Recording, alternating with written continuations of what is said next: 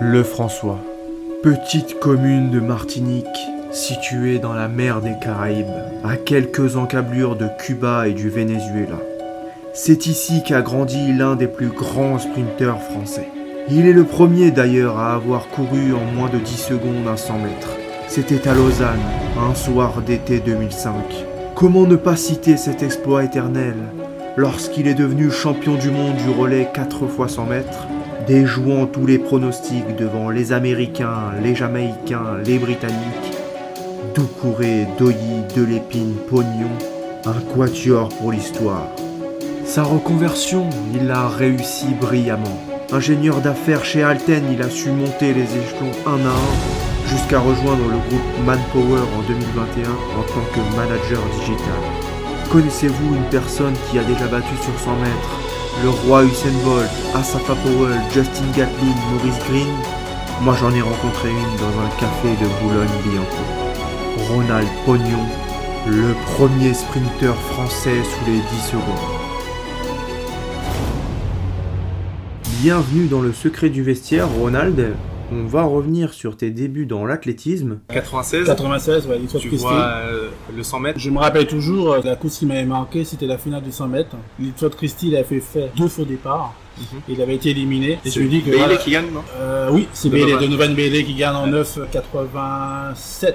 C'est ça, ouais, 9,87. Et, euh, et le favori, Christie, euh, j'étais pour lui. Je me rappelle, il pleuvait un peu. Et il y avait que ça qui passait à la télé. J'ai dit, tiens, euh, le gars, il, s'entraîne euh, pour les JO et euh, à la finale, il fait deux faux départs. Et puis ça m'a fasciné de, de voir euh, le sprint. Ce qui est marrant, c'est que t'as pas commencé tout de suite par le 100 mètres. Non. T'as commencé par le demi-fond. C'est ça, ouais. Donc Ouais. c'était, t'as fait quoi du. Alors j'ai commencé par 1500. le, par le 1500 D'accord. parce que comme j'avais comme j'étais footballeur du coup j'avais un peu de caisse mais j'aimais pas du tout parce que euh, je trouvais que j'avais pas la tactique ni rien. Le prof de PS à l'époque m'avait demandé si je voulais faire un peu de haies. J'ai fait le 110 mètres haies mais je savais pas franchir les haies. Ah. Mais je pouvais accélérer entre les haies. Et puis euh, il m'a dit bon ben comme ça euh, essaye un 200 mètres. Je fais le 200. Il regarde le chrono. Il me dit mais dis t'es sûr que t'es parti à Berlin? Je dis ben oui. euh, voilà. Je me rappelle c'était le lundi on avait un PS et le mercredi il y avait une compétition de UNSS et il m'inscrit sur le 200. Alors Et que t'as je- jamais fait d'achat jamais fait de la clé, euh, j'avais même pas de pointe, j'avais mes crampons, j'ai fait le 200 mètres nu-pied, Ah ouais. c'était marrant, voilà. Et j'ai gagné le 200 mètres avec un temps, euh, à l'époque c'était 23 avec des poussières. Et Déjà pas mal. Ouais, c'était pas mal. J'ai gagné en 23 et puis il me dit, bon ben, je vais te présenter à un de mes collègues qui était prof de PS, qui est devenu mon entraîneur, Jean-Claude Berquier. Et puis euh, voilà, je me suis inscrit avec lui. Et en même temps, je faisais du foot et en même temps à la clé, du coup, euh, ma mère m'a dit, bon, tu fais un choix parce que t'es trop fatigué. euh. et voilà, j'ai choisi la clé parce que c'était euh, déjà un sport individuel que j'aimais bien, la perfection, euh, le geste, pour apprendre à faire des éducatifs. On était dans un groupe, il y avait des filles, euh, voilà. Parce que quand je regardais les meetings, euh, ma, ma mère était, mon père était passionné par la clé. Je voyais, il y avait des grands prix à Oslo, du Japon, voilà, c'était comme ça. Je disais, mais c'était pas mal pour voyager, quoi.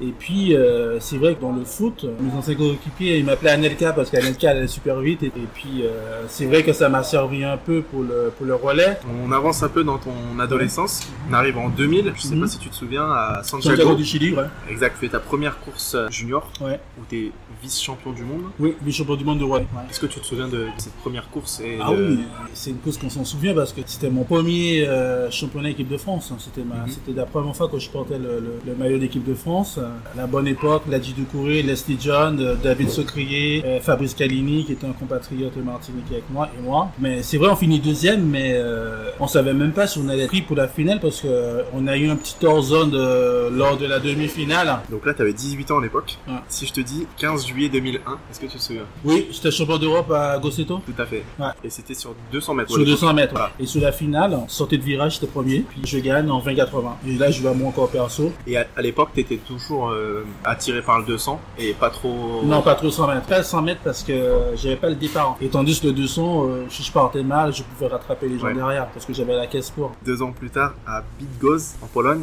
Championnat d'Europe Espoir 2003. On retrouvera au couloir numéro 4 le jeune Ronald Pognon, un grand espoir du sprint français qui, on le rappelle, a été champion d'Europe Espoir sur le 200 mètres à Grosseto en 2001. Donc là, quand même, tu bascules un peu dans une autre, euh, Dans une autre dimension. une autre dimension parce que tu deviens champion d'Europe espoir du 100 mètres, du 200 mètres, Ouais. le doublé.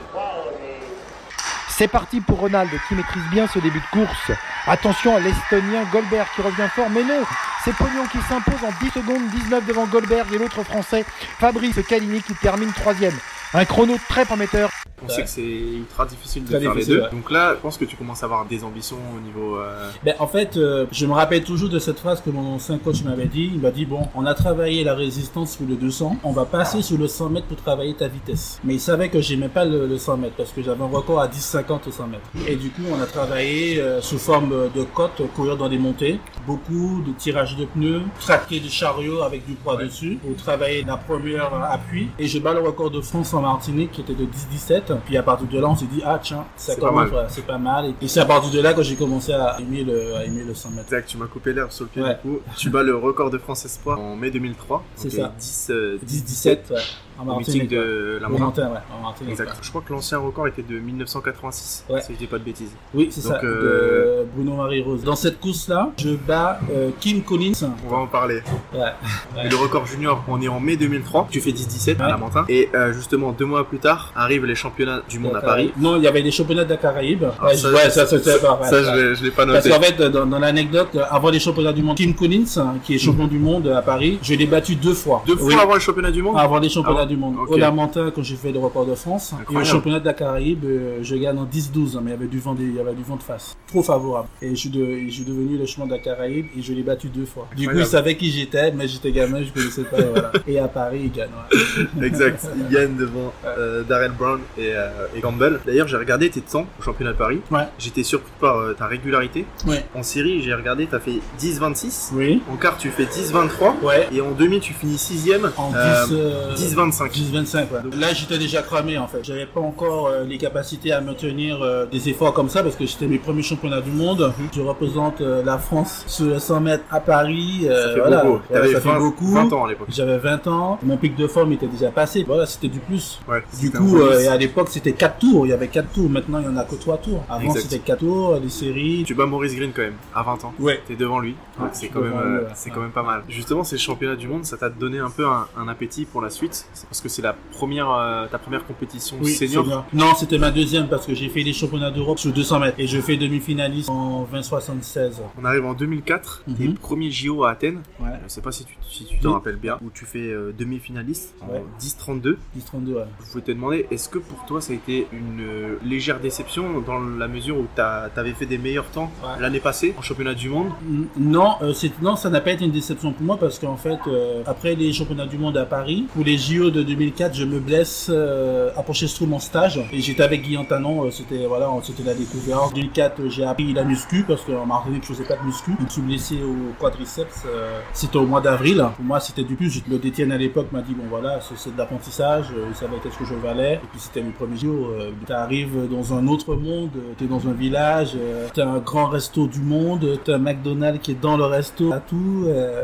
Est-ce que tu te rappelles euh, justement quand tu arrives à Athènes en 2004 d'avoir croisé euh, plein de sportifs, d'autres Ah oui. Ah, d'autres si, si. sports Oui, oui, Euh, beaucoup. En plus, la grosse boulette de ma part. J'arrive sur une table de tennisman. Bon, je savais que c'était des tennisman parce que je connaissais que les filles. Et je vois, il y avait Clément, euh, Arnaud Clément qui était là. Et je lui dis, bon, euh, tu fais quoi comme sport?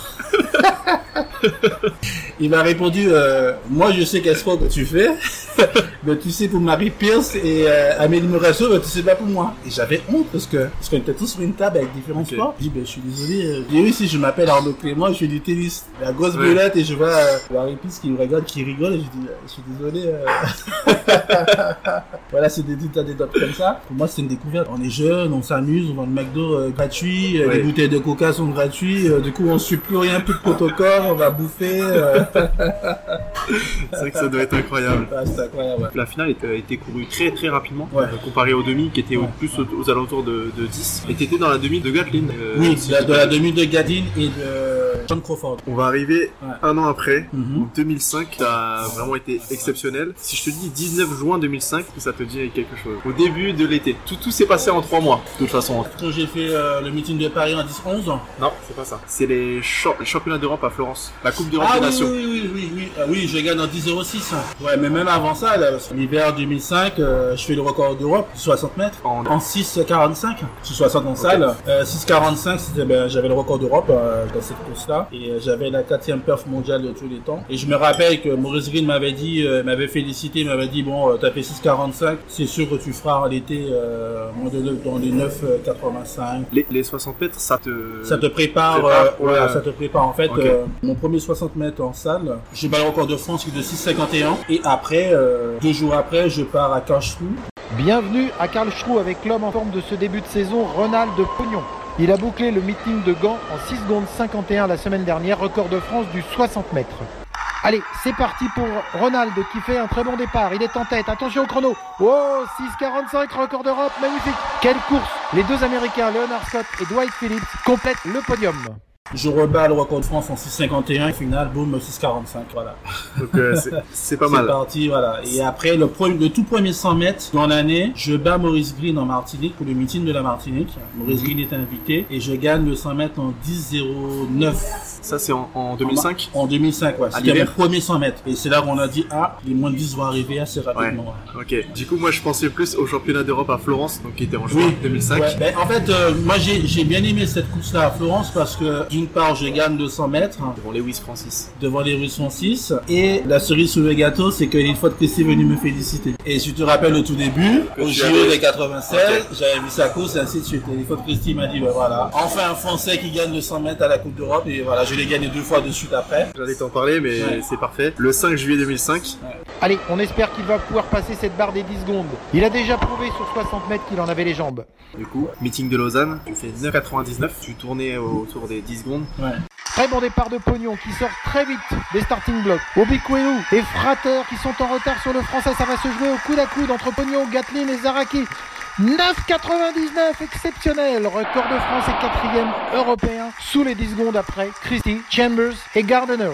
Et pourtant, j'étais content d'être le premier Français à le faire, mais c'était pas une course propre, hein, parce que les 10 derniers mètres, je pars en talent fesse, du coup, je perdais la vitesse. Si je restais grand, les, les montées de genoux, euh, j'aurais fait 9,90 facile, mais j'avais pas assez la musculature des ischios. Cette course-là, c'était une course magique. Je bats le champion olympique, Justin Gatlin, qui a été champion olympique euh, un an avant. Exact. Je suis devant lui. Le meilleur partant de tous les temps sur le 100 mètres, c'est Michael Frater. Il était à côté de moi au couloir 2 et je sors devant lui. Je comprends rien. Incroyable. Euh, J'ai dit, oh là, qu'est-ce qui se passe? J'ai laissé faire. J'ai laissé faire. J'ai presque envie de te dire, la petite malchance que tu as eu dans ta carrière, c'est peut-être que tu es arrivé euh, sur une période où les athlètes étaient très forts dans Ouais. ton sport. Ouais. C'était vraiment une période exceptionnelle. Oui. C'est peut-être la meilleure période Oui, de l'histoire de l'athlétisme. Et en fait, le, le temps que tu fais là à Lausanne, en 9,99, Collins en 2003, donc deux ans avant, il est champion du monde avec 10,07. Ouais. Donc en fait, tu bats deux ans plus tard Deux ans plus tard, ouais. le, le champion du monde. C'est ça, c'est Donc ça. euh, c'est dire le, le niveau, champion euh, olympique. Exact. Donc Non, mais pour moi, cette année-là, c'est pour moi c'est une très belle année parce que c'est une année que je rentre euh, dans le rang des, des athlètes qui courent le, le 100 mètres en moins de 10 il y en a pas secondes. beaucoup. Il n'y en a pas beaucoup. Je deviens le 46e homme dans le monde à faire moins de 10 secondes au 100 mètres. Mais dès que j'ai, entre guillemets, j'ai un respect euh, par les Américains, par les Anglais. Alors, le meilleur est à venir, mais puisque tu en parles, je sais pas si tu te souviens, mais euh, cette année 2005, tu as été élu meilleur sportif de la Martinique, Oui. devant Lilian Thuram, Colin Elka, Ouais. euh, Christine Aron, Pascal Ouais. Gentil. C'est quand même pas rien, ça montre que tu as, marqué un peu l'histoire de ton sport. Est-ce Oui, ben, tu sais que ma vie elle change. Déjà ma vie elle a commencé à changer quand j'ai fait les- le record d'Europe. Mes contrats se sont multipliés par 10. euh, voilà, tout a changé. euh, ben, quand je vous dis tout a changé, tout a changé. Une anecdote, euh, j'arrive chez moi, euh, j'avais une rue à double sens, euh, l'avenue, c'est une grande avenue. Hein. Euh, j'arrive, tout était bloqué avec le camion de France de France 2. Les voisins disent mais qu'est-ce qui se passe? Parce que personne ne savait qui j'étais dans, Ouais. dans le village, dans, Du jour au lendemain. du jour au lendemain, j'arrive, je vois des applaudissements, je vois les policiers qui bloquent les barrières. Justement, ça n'a pas été trop compliqué cette période à gérer. Ouais, si, si, euh, si quand même, parce que je dis toujours que j'ai fait moins de 10 secondes euh, trop, trop tôt. Parce que j'étais pas assez mature pour pouvoir le répéter plein de fois. Maintenant, ils ont une maturité pour le faire, parce qu'en fait, tout a changé. Déjà, le textile a changé, les chaussures ont changé, euh, l'appui a changé. De 2005 à, à là, il y a, il y a quand même 15 ans, euh, tout a changé, quoi. Justement, t'estimes à combien l'aide justement que peut avoir euh, entre les, les textiles de- des Ah oui, maillots ça les- aide beaucoup, ça aide beaucoup. C'est de l'ordre de, des millièmes, des centièmes. Enfin, un de- peu plus parce que j'ai travaillé, euh, j'ai eu la chance de travailler sur des prototypes avec Adidas, avec euh, des renvois, euh, c'est-à-dire qu'on avait des espèces d'élastique euh, sur nos combinaisons qui nous permettait que quand on montait la jambe, qu'elle pouvait le renvoyer au sol le plus rapidement possible. L'effet Ah oui. d'élastique. Alors du coup, maintenant, à mon époque, on avait l'interdiction d'avoir des carbones dans les chaussures. Maintenant, au moins de 10 secondes, c'est facile à faire. Maintenant, là, en 2020, euh, tu fais moins de 10 secondes, boum, tu peux repartir. Les athlètes ont une autre topologie d'entraînement, ils ont une autre faculté pour mieux récupérer et voilà. Que les gens se rendent pas compte, mais c'est 9 secondes, enfin c'est 9-10 secondes, Ouais. ça paraît pas beaucoup, mais, mais c'est extrêmement éprouvant. Déjà, euh, sur 100 mètres, C'est presque millimétré en fait. Le, Oui, oui, le ouais. 100 mètres, en fait, tu, dans ta tête, tu reproduis un mécanisme que tu connais euh, Oui, presque presque. mètre par mètre. Oui, je pouvais courir en 100 mètres les yeux fermés. Là, le record de France, euh, je fais mon 10 secondes, j'avais 45 foulées. Je foulais à 2 mètres 45. Est-ce que justement, avant que, que tu démarres la course, tu sais si tu vas faire une bonne perf ou il y a quand même une sorte d'indécision du, En de la fait, forme du euh, moment? vous savez, à l'entraînement, on- on est des champions du monde à l'entraînement. hein. Euh, j'ai fait des chronos de malade à l'entraînement. Mes records perso sous 100 mètres à l'entraînement, c'est 9,75. T'as déjà fait un Ouais, 9,75 à l'entraînement 9,75, euh, départ euh, avec les starters. Ok. Et voilà, mais c'est l'entraînement. On s'échauffe quand on veut, on a notre musique. On arrive le 13 août 2005, Ouais, champion du monde. championnat du monde à Ouais, Helsinki. à Helsinki, ouais. Là, c'est un peu à double tranchant Ouais, ouais. cette compétition parce que t'es au top de ta forme. Mhm. T'as passé un mois avant le 9,99 Ouais. à Lausanne. Ouais. Là, on est un mois après, en pleine forme. En individuel, ça se passe pas comme tu veux. Ouais, je sais pourquoi que ça passe pas comme je veux. J'avais oublié l'aspect de récupération. Lors des demi-finales, euh, je fais 10-10. Pourquoi je fais 10-10 en demi-finale? Ça sert à rien. Je déroule en 10-10, euh, je déroule devant Brown. euh, Ouais, déjà, Voilà. un bon score quand même. Ouais, c'est un bon score, mais sauf que quand je discute avec euh, Francis Owikolu et d'autres et d'autres sprinters ou Kim Collins ou autres, ils me disaient t'as été trop vite. Tu n'as pas caché ton jeu, tu n'as pas gardé pour la finale. C'est-à-dire que j'ai bouffé tout mon jus. Parce que nous, on se rend pas compte. Oui. C'est que des centièmes ou des dixièmes, Ah. c'est euh, énormément d'énergie, quoi. Ah ben oui, mais un c'est- 10-10 ou un ouais. 10-20, c'est. C'est- vrai que c'est vrai que c'est vrai que les gens de, de- de- devant la télé, monsieur, tout le monde ne savent pas, mais euh, sur un 100 mètres, euh, on perd beaucoup d'énergie. Moi, après un 100 mètres, monter les escaliers, on est cuit, on n'arrive pas. C'est énorme. On perd toute l'énergie. On... Faut tout vous dire, les meilleures courses pour un sprinter, c'est qu'on rentre dans une zone. On a une zone qu'on appelle le trou noir. Ça, il y a beaucoup de gens qui ne savent pas. Mais c'est une zone que qu'on va répéter un effort qui est assez intense et on ne sait pas qu'est-ce qu'on a fait. Il y D'accord. a des fois, il y a, il y a des courses que je suis tellement dans cette zone-là que s'il pleut, je sens pas la goutte d'eau qui tombe sur moi. Ah ouais, justement, c'est marrant que tu dis ça parce que j'ai l'impression quand je voyais Bolt courir et que je le voyais justement sur les 5-10 derniers mètres, ça me fait penser un peu ce que tu dis. Justement, il avait toujours cette finale en tête. Mhm. Il se disait, ok, mon énergie, je la garde pour plus tard. En fait, euh, Bolt, euh, son avantage qu'il avait sur des sprinteurs purs comme moi, parce que moi je suis un vrai sprinter pur, la phase de décélération c'est de monter les genoux. Moi, dans cette partie-là, on est toujours plus fort que Bolt. J'ai fait un meeting avec lui à Ostrava, ah ben, jusqu'aux 80 mètres, j'étais devant lui, j'ai cru qu'on allait le battre quoi. Mais sauf que la son avantage qu'il avait sur nous, c'est que Ouais. quand nous on décélérait, et lui, Il commençait à prendre de l'amplitude de foulée. Et il foulait à 3 mètres. Les 10 derniers mètres, il fait que de fouler. C'est incroyable. Voilà, c'était ça parce que je me rappelle, je finis troisième dans la course euh, en Strava, lui il gagne, Brett Pickering et moi, on se regarde, on me dit mais, c'est pas possible, on était devant lui, on pensait gagner. Ouais. Il nous a fait tac tac tac, on n'a rien compris. Et c'est là qu'on a compris que nous, les vrais sprinteurs purs, pendant que nous notre vitesse elle chute, lui Elle augmente. elle augmente. ouais. C'est juste une histoire euh, d'amplitude de foulée, de maintien de sa vitesse. On arrive du coup à cette fameuse finale de relais Ouais. 2005. Ouais. Tadji Doucouré, Eddie Delépine, Mhm. Louis Dovi.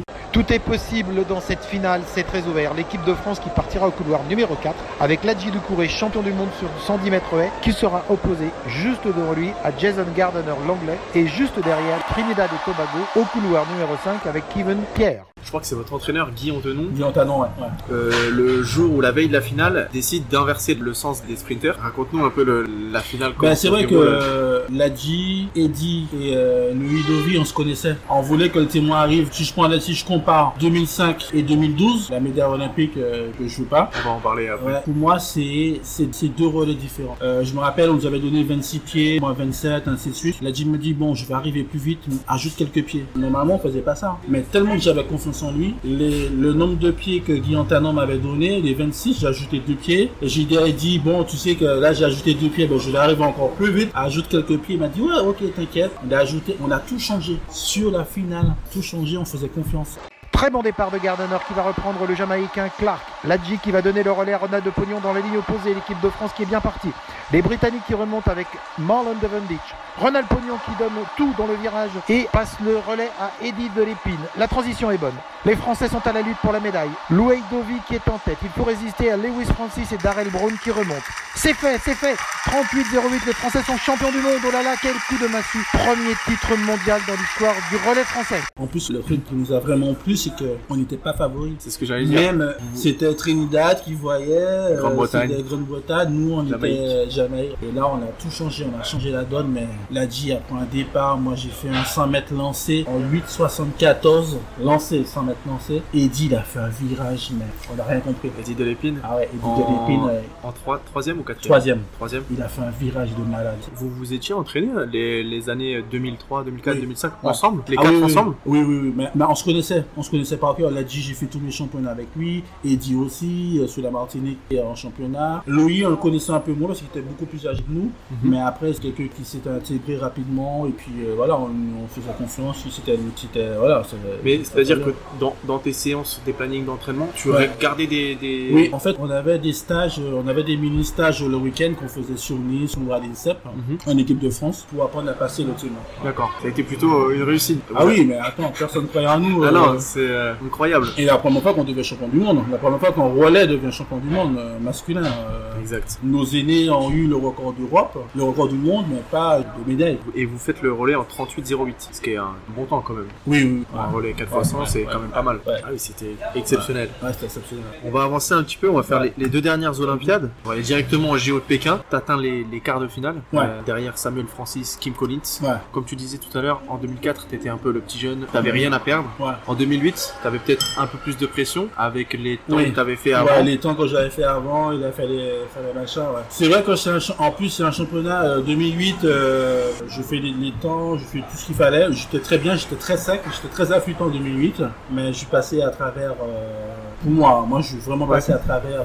Et en même temps, quand je dis ça, je dis ça parce que moi je suis dur avec moi parce que je me blesse en 2007. Les championnats du monde d'Osaka, je fais pas. J'ai une, euh, une déchirure au doigt intérieur sur la cuisse. Le doigt intérieur, c'est au niveau euh, du quadriceps et euh, une déchirure de 17 cm. Ah oui. Difficile. Je me suis pas entraîné pendant un an. Le 100 mètres, c'est vraiment un sport où Ouais. tu, peux pas Ah non, courir peux pas. blessé. Autant le foot, si t'as un peu mal, tu peux te faire Ouais. violence sur Ouais. une action. Et... Ouais. Ben, Et- la personne qui m'a qui m'a vraiment aidé à, à guérir, c'est un footballeur, c'est euh, c'est Vicente Lizarazu, Ah ouais? Je remercierai toujours. Il a appelé son ancien médecin au Bayern, qui Mhm. était Wolfgang Müller, et qui a demandé, il a pris rendez-vous pour moi. On a été, je me rappelle toujours de ça, parce qu'en fait, quand j'étais blessé, euh, je faisais mes soins dans le sud à Saint-Raphaël et sur Cannes, avec le défunt Tiburce, et il y avait euh, Patrick Vira, il y avait Lussara, euh, voilà, c'était le, petit groupe des blessés que, que, que Tiburce essayait de, essayait de, de, de faire du renforcement pour qu'on puisse. Et puis, Vicente a réussi à me prendre rendez-vous avec ce fameux médecin euh, Wolfgang Müller, qui était le médecin du Bayern de Munich. Du coup, je vais le voir. J'arrive le 10 juillet chez lui. Il me regarde, il me dit, euh, il regarde le truc, je fais, je fais tous les examens, euh, et il me dit, euh, je te guéris en une semaine. je réponds, you crazy, tu vois, genre en anglais, mais c'est pas possible. Je vais te perdre, euh, je vais perdre toute mon année avec fermeture éclair, tout ça. Et il me dit, oui, tu cours dans deux jours au minimum de Berlin, je te guéris. Ah ben, j'ai suivi un protocole, euh, et euh, effectivement, la blessure s'est guérie. T'as plus jamais eu euh, été embêté avec ce Non, moi, franchement, c'est quelqu'un que euh, Vicente, c'est c'est vraiment lui qui m'a donné le, le truc, tout ça. Parfait. On va revenir justement sur tes derniers JO Ouais. de 2012. Donc à l'époque, t'as 30 ans. Ouais. T'arrives plutôt vers la fin de ta carrière. Ah ouais, pas encore. euh, Là, c'est que j'allais sur ma 15e année à haut niveau. De très haut niveau. hein. c'est beaucoup déjà. C'est beaucoup. J'ai plus de 40 sélections en équipe de France. C'est énorme. Et je suis le seul briscard à avoir tout ça de sélection en équipe de France. Et c'est vrai, 2012, euh, pour moi, c'est... euh, En plus, c'était l'année que je voulais arrêter. J'en avais marre. J'avais des doutes parce que j'ai perdu ma mère en 2009. euh, je courais sur le déclin. En fait, je courais pour nourrir mes contrats, en fait. Voilà. C'est comme ça que moi, je vous le dis. Voilà, euh, j'avais des contrats avec des équipementiers et d'autres sponsors. J'avais plus le, le goût de courir. Je faisais parce que plus que- une contrainte qu'un Voilà, plaisir. ouais, c'était ça. Ouais. Et 2012, je voulais arrêter. Je dis bon, j'arrête. Renaud Longuev, le coach de la du Corée, il me dit euh, je pars, À Miami, je pars à Miami m'entraîner pendant 4-5 mois. viens avec nous, tu verras, ça va te, ça va te donner envie, peut-être pourquoi pas. Et puis je retrouve un niveau assez rapidement. C'est pour ça que j'ai pu participer euh, pour le relais, mais euh, le relais, j'étais, c'était sûr que j'étais là, mais en, en tant que spectateur, tu vois. Les, les, les entraîneurs du relais se sont rendus compte que j'allais beaucoup plus vite que ceux qui, ceux qui ont fait au minima, euh, ceux qui étaient Ouais. là, quoi. je voulais avoir ton ressenti justement Mhm. sur ces JO. Vous faites un relais honorable, au quatrième. Passage à la ligne opposée pour les Jamaïcains avec Johan Blake qui est en train de manger Tyson Gay. Carter qui va finir pour les Jamaïcains grâce à un très bon passage de Bolt. Oh là là là là là, c'est énorme, 36-85, record du monde battu par les Jamaïcains. Le Canada va être disqualifié, franchissement hors zone pour Jared Connaughton, quatrième place pour la France, derrière le trio des invincibles Jamaïque, USA et Trinidad et Tobago. Il y a eu cette affaire de dopage de, Ouais. de Tyson Gay qui fait que en 2015 vous récupérez la médaille, même si c'est anecdotique. Mhm. Ça compte quand même, c'est Ouais, pas do- donné à tout le monde d'avoir une médaille olympique. Comment tu l'as vécu? Est-ce que c'est un énorme gâchis? Ouais, si, si, c'est, c'est quand même un gâchis pour nous parce qu'on se dit que même s'il y a une dis- disqualification, on est resté quatrième parce qu'on déjà on finit cinquième hein, déjà, on finit cinquième. Mais c'est dommage parce que nous on savait qu'il y avait euh, même le jour de cette course, on savait qu'il y avait, il y avait de la triche. Alors, on attendait juste quoi, on savait qu'il y avait de la triche. Mais après, euh, pour moi cette médaille là, c'est une médaille qui, qui enrichit mon palmarès, mais pas moi-même. Ça laisse un goût amer. hein. Voilà, ça laisse un goût amer. La preuve après, j'ai entamé ma reconversion, euh, Ouais. voilà. On va passer du coup à la, à la deuxième partie, Mhm. qui est plus sur, sur la reconversion. Juste avec- 2012, j'ai dit bon, là ça fait 15 ans que je suis haut niveau. Pendant une année, tu fais plus de 60 vols, tu es lessivé, euh, t'as tout fait. J'ai tout fait, j'ai tout, j'ai fait tous les championnats possibles, euh, même des jeux comme les jeux de la francophonie, les jeux de Méditerranée. euh, C'est vrai que voilà, j'ai tout fait. Quand je suis arrivé en Aclé, j'ai eu la chance de courir avec Malcolm Johnson qui a pris sa retraite, Maurice Green, l'arrivée de Bolt, l'arrivée de Gatlin. arrivé sur une période voilà, je suis arrivé exceptionnel. Et, Ouais. et du coup, j'ai dit, voilà, passer le témoin à Christophe et à Jimmy, quoi, c'est bon. Et du coup, j'ai entamé ma, ma reconversion. euh, j'ai eu la chance de. J'ai fait trois entretiens dans trois boîtes différentes. Le premier, c'était chez Orange. Et puis, du coup, j'ai passé l'entretien, ben, ça s'est très bien passé. J'ai passé un second entretien sur la géolocalisation pour euh. Ça s'est très bien passé aussi. Et le dernier, là où je suis, c'est Alten. Alten, j'ai passé un entretien euh, directement avec euh, le président du groupe. Mais moi, je cherchais un nouveau challenge, en fait. Vous pouvez m'apporter quelque chose que je connaissais pas du tout. Le groupe Alten, c'est le leader mondial dans l'ingénierie et du conseil. Et moi, euh, je suis dans un pôle d'informatique. je recrute des ingénieurs informatiques, je les manage. Euh, pour ensuite, ils vont travailler chez mes clients en tant que prestataire. Et le monde de l'IT, je connaissais rien du tout. Quand on m'a parlé du langage Java, je me suis dit, bon, c'est peut-être une liste de Java qui se trouve euh, dans l'Indonésie. Je savais pas qu'est-ce que c'était. Est-ce que ça a été difficile de te de former un nouveau métier quand t'es arrivé euh, 2013, c'est ça? Ouais, 2013, voilà. Dès que j'ai dès que j'ai arrêté en 2012, j'étais toujours en contrat avec euh, la douane. Voilà, j'ai commencé en janvier 2013 chez Alten. D'accord. Voilà. Je suis arrivé en tant que chargé de recrutement. Alors du coup, Alten, j'ai déjà pris pour être euh, ingénieur d'affaires, pour commercial, on dit business manager. Mais comme je connaissais pas les métiers, j'ai préféré commencer en tant que chargé de recrutement. Puis euh, je suis monté en échelon. euh, J'ai une équipe d'ingénieurs, de consultants que je manage et qui vont travailler euh, sur les différents prestataires euh, avec mes clients. D'accord, parfait. Euh, justement, je voulais te poser une question. Est-ce que ton passé de sportif t'aide ou t'a Oui. aidé euh, Mais en fait, le, le passé de sportif m'a aidé parce qu'en fait, un métier qui est très dur. Le métier que je fais là, c'est un métier qui est très dur. Euh, Il faut avoir un bac plus 5, euh, école d'ingé, il faut, euh, voilà quoi. Et moi, j'ai pas ça. Mhm.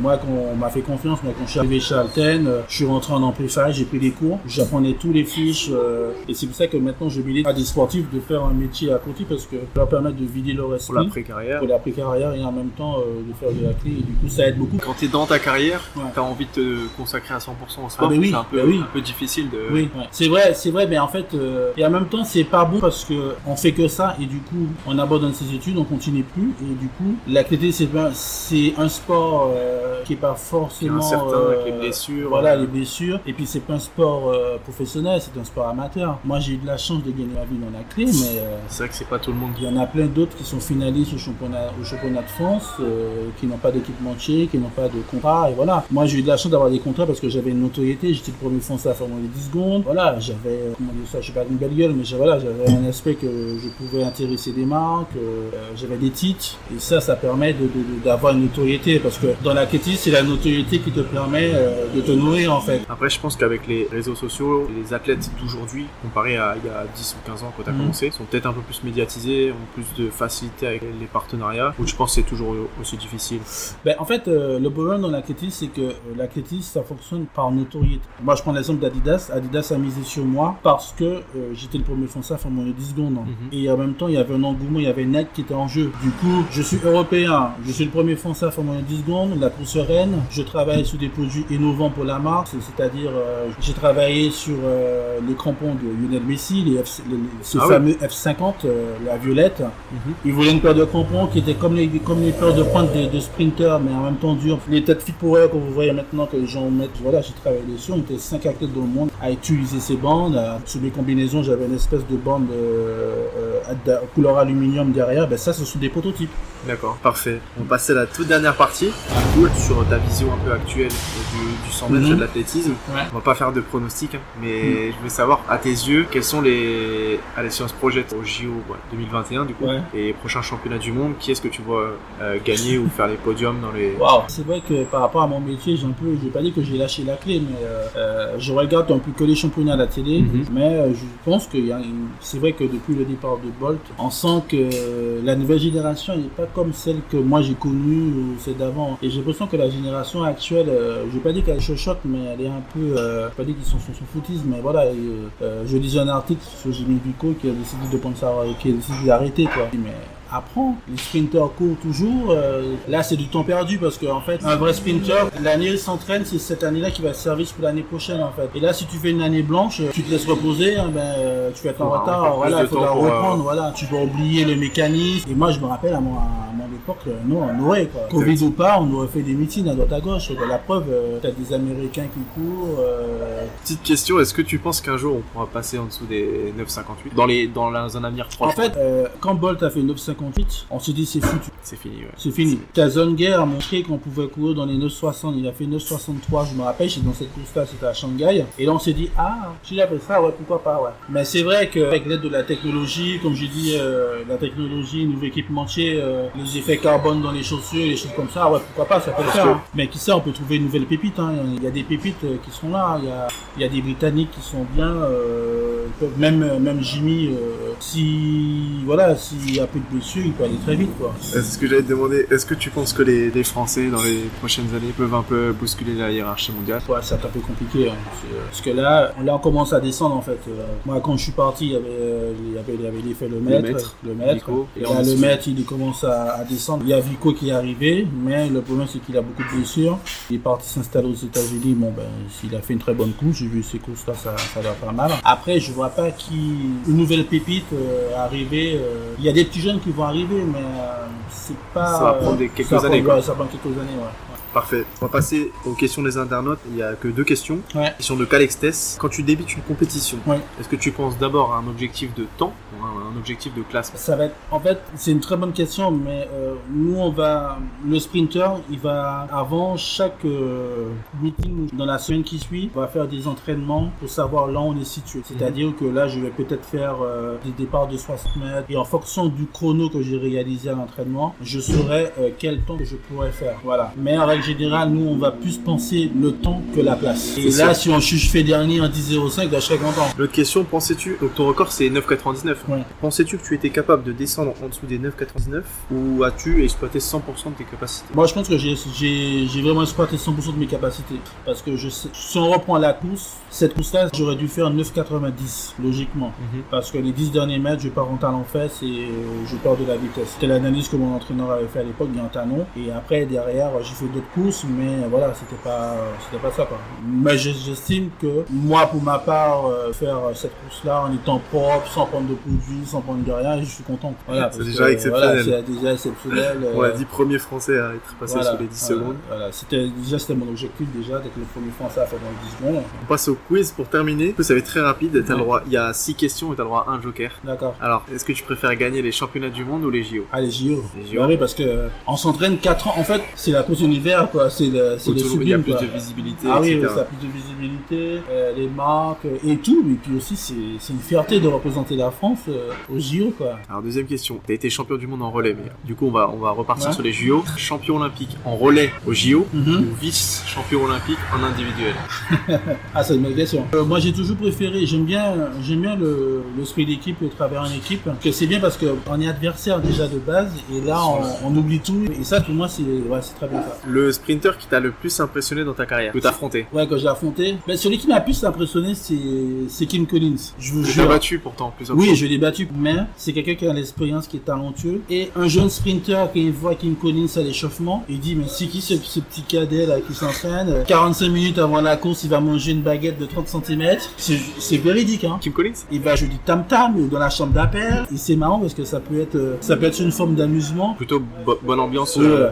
Mais en fait, bonne ambiance parce que parce que moi j'ai su m'adapter avec eux. Parce que on a, nous les Français, on avait une sale réputation que le Français reste dans son coin. Je pense que je sais ce que tu vas répondre, mais l'athlète qui t'a donné envie de faire de l'athlète Ben, c'est une faute Christie. Hein. Une faute Christie, ouais. Pour moi, c'était c'était un modèle parce qu'il était déjà il est grand comme moi, il avait musculature et puis le jeu d'Atlanta. J'ai eu la chance de le voir. euh, il venu me féliciter à Florence et après je l'ai côtoyé plein de fois après. Mais... Asafa Powell ou Usain Bolt En fait, les deux, je les connais très bien les deux. Euh, Asava Borel, euh, quand j'ai fait mon 10 secondes, il m'a félicité. Bolt, Bolt, je l'ai vu quand il est arrivé. C'est quelqu'un qu'on va toujours garder précieux dans la clé parce que c'est lui qui a ramené des, des sponsors pour nous. C'est grâce à Bolt si on a eu euh, des meetings en plus. Parce qu'on avait que 10 meetings. Bolt est arrivé, on est passé à 14 meetings. Et est-ce que justement quand toi tu croises Bolt, Ouais. en- déjà un peu en fin de carrière, Ouais. et lui en début, Ouais. tu savais que il allait avoir cette carrière-là Ah oui, ben, ben, ouais, ben, Bolt, il a couru, euh, il a fait euh, les Jeux d'Athènes. Il a fait les Jeux d'Athènes sur 200. Mhm. Certes, il se fait sortir euh, des séries, mais voilà, on se connaissait déjà, on se côtoyait déjà. Il a fait tous les trucs. Tu l'as croisé sur les JO d'Athènes? Ouais,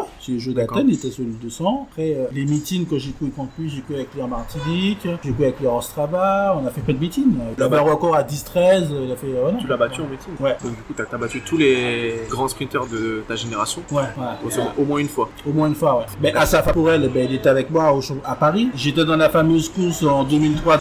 La course la plus longue, là, qui a duré 45 minutes, Ah, euh, que Ouais. le drone du monde a été disqualifié. Ouais. Ben, le premier faux départ, c'est Asaf Pourel qui l'a fait. Et j'étais cette course, avec Atou Boldon. Exact. Ouais. Et jusqu'à maintenant, sur mon Insta, euh, je discute souvent avec Kim Collins, euh, qui fait des exos, je le charrie un peu. Chambers aussi, voilà, c'est des trucs comme ça. quoi. Et justement tout à l'heure t'as parlé du dopage de Tyson Gate. Vous le saviez ou enfin c'était Si, des si, si, rumeurs euh, ouais, si, si, mais parce que tu sais, les rumeurs dans la clé, ça va très vite. Mais en fait, le dopage, comment ça se passe en clé Souvent, les gens me posent la question, je leur explique vraiment. En fait, quand tu fais partie des 10 meilleurs, en, en 2005, j'ai partie des 10 meilleurs sprinteurs de la planète. Mhm. D'accord? On se fait souvent, euh, on, on s'attire souvent des, des laboratoires. Si tu es à fond sur l'argent, si tu veux, hein, si tu veux faire un truc court, tu vas. Toi Mais- t'as été démarché par des, bah des oui, labos bah qui t'ont si, dit bah euh, si, on peut te faire bah gagner. si, euh, oui. Parce que c'est une visibilité pour les laboratoires. Mais c'est toi et ta conscience. Moi, j'ai toujours refusé ce genre de choses. Je me dis, voilà, si je fais moins 10 secondes, je ne vais pas plus tomber. Mais je sais que derrière, je vais me regarder dans une glace. C'est déjà euh, Ouais, parce qu'en fait, euh, euh. ouais, parce qu'en fait, dans la clé, euh, nous on vit, nous on a des grilles en fait. Les sponsors, on a des grilles de primes en fait. C'est-à-dire que celui qui va se doper, ben il va se doper pour pouvoir avoir beaucoup plus quoi. Et voilà, et du coup, c'est ta conscience, c'est toi-même. Est-ce que t'en veux à Tyson Gate de t'avoir privé